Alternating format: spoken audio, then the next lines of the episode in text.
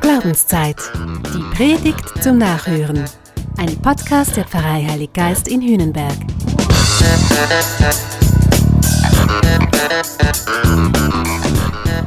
Was will uns Jesus heute sagen?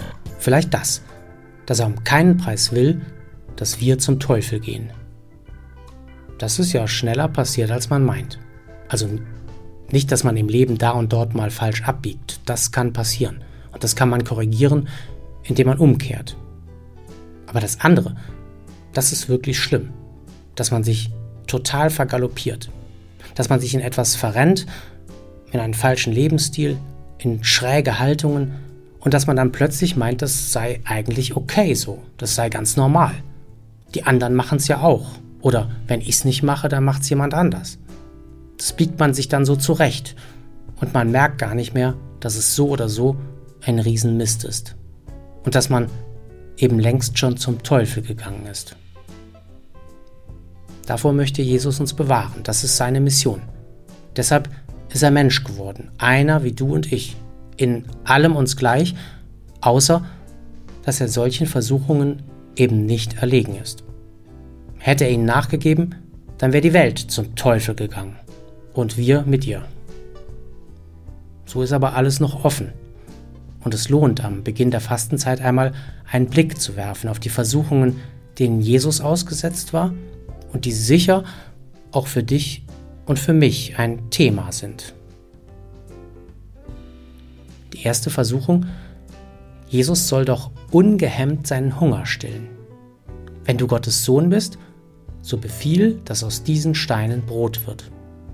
Es klingt für mich nach ungezügeltem Materialismus. Und das zielt dann gar nicht mal auf die Leute, die mit Scheiße Geld machen. Also, sorry, das sagt man doch so. Nein, ich kenne das auch von mir selber. Kauf dich glücklich, sage ich mir dann in solchen Momenten. Und meine, dass das ernsthaft und vor allem dauerhaft funktionieren würde, dass mich materielles zufrieden macht. Das ist aber nicht so. Vielmehr will ich dann bald einmal noch mehr und viel Besseres und immer teureres. Und statt ich glücklicher werde, werde ich nur immer gieriger. Ich vergleiche mich mit anderen, ich werde neidisch und missgünstig und ich lande schwupp beim Teufel.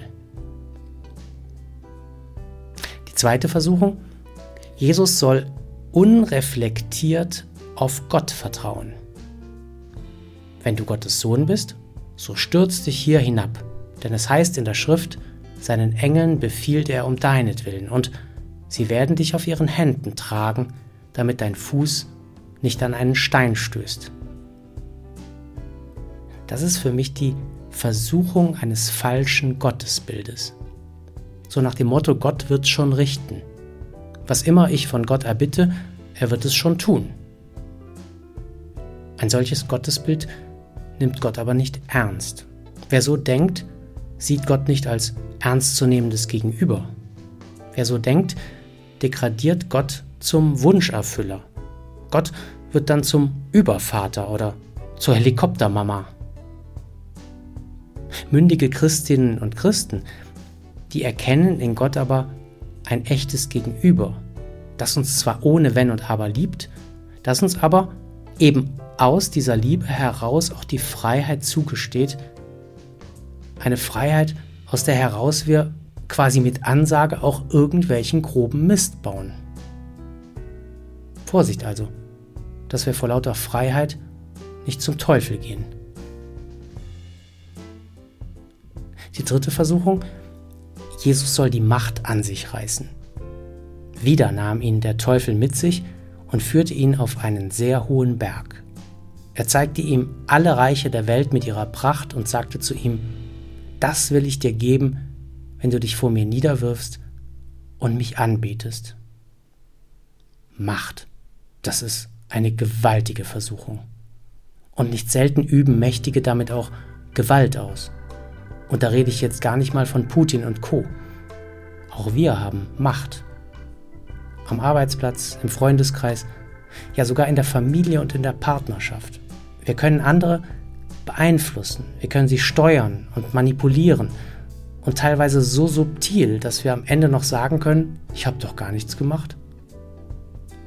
Macht kann eine Waffe sein. Macht macht nur dann nichts, wenn wir sie als Gestaltungskraft verstehen, als Möglichkeit, die Welt, das Leben für andere Menschen besser zu machen. Dann, dann muss sich auch niemand niederwerfen und klein machen.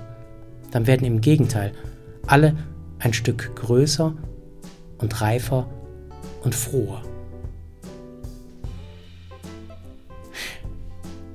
Im Evangelium taucht heute dauernd der Teufel auf als Versucher von Jesus. Ich glaube ja nicht, dass der Teufel eine Person ist, ein Mensch. Der Teufel ist eher das Gegenteil. Der Teufel ist die Unperson schlechthin. Er ist der Nihilist, der Verneiner, der Zerstörer. Nein, der Teufel ist kein Mensch. Er ist im Gegenteil das Unmenschliche. Und genau davor möchte Jesus uns bewahren, dass wir unmenschlich werden dass wir unser eigentliches, unser, unser wahres Sein, unsere Bestimmung, dass wir das verlieren. Die Fastenzeit ist jetzt genau die richtige Zeit, sich dahingehend selbst nochmal zu überprüfen und zu vergewissern. Erstens, auf was im Leben setze ich und baue ich wirklich?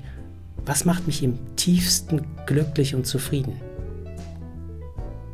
Zweitens, welches Bild von Gott habe ich? Wie mündig begegne ich ihm? Und wie könnte meine Beziehung zu ihm wachsen? Und drittens, wie gehe ich mit meinen Möglichkeiten im Leben um? Wie setze ich ein, was mir gegeben, geschenkt ist? Wie diene ich dem Leben? Ich finde das hochmotivierend und auch eigentlich ein gutes Stück entlastend, diese Einsicht. Das heißt doch, ich kann was tun ich kann mich hinterfragen, ich kann mich immer auch ändern. Ich bin nicht Opfer meiner Umstände. Nichts muss bleiben, wie es ist. Das ist klipp und klar die Botschaft, die ich von Jesus am Anfang dieser Fastenzeit höre. Jesus ist gekommen, um dich und mich zu erlösen. Er ist ans Kreuz gegangen, damit dir und mir der Himmel offen steht. Er hat die Hölle durchlitten damit wir nicht zum Teufel gehen. Danke, Jesus.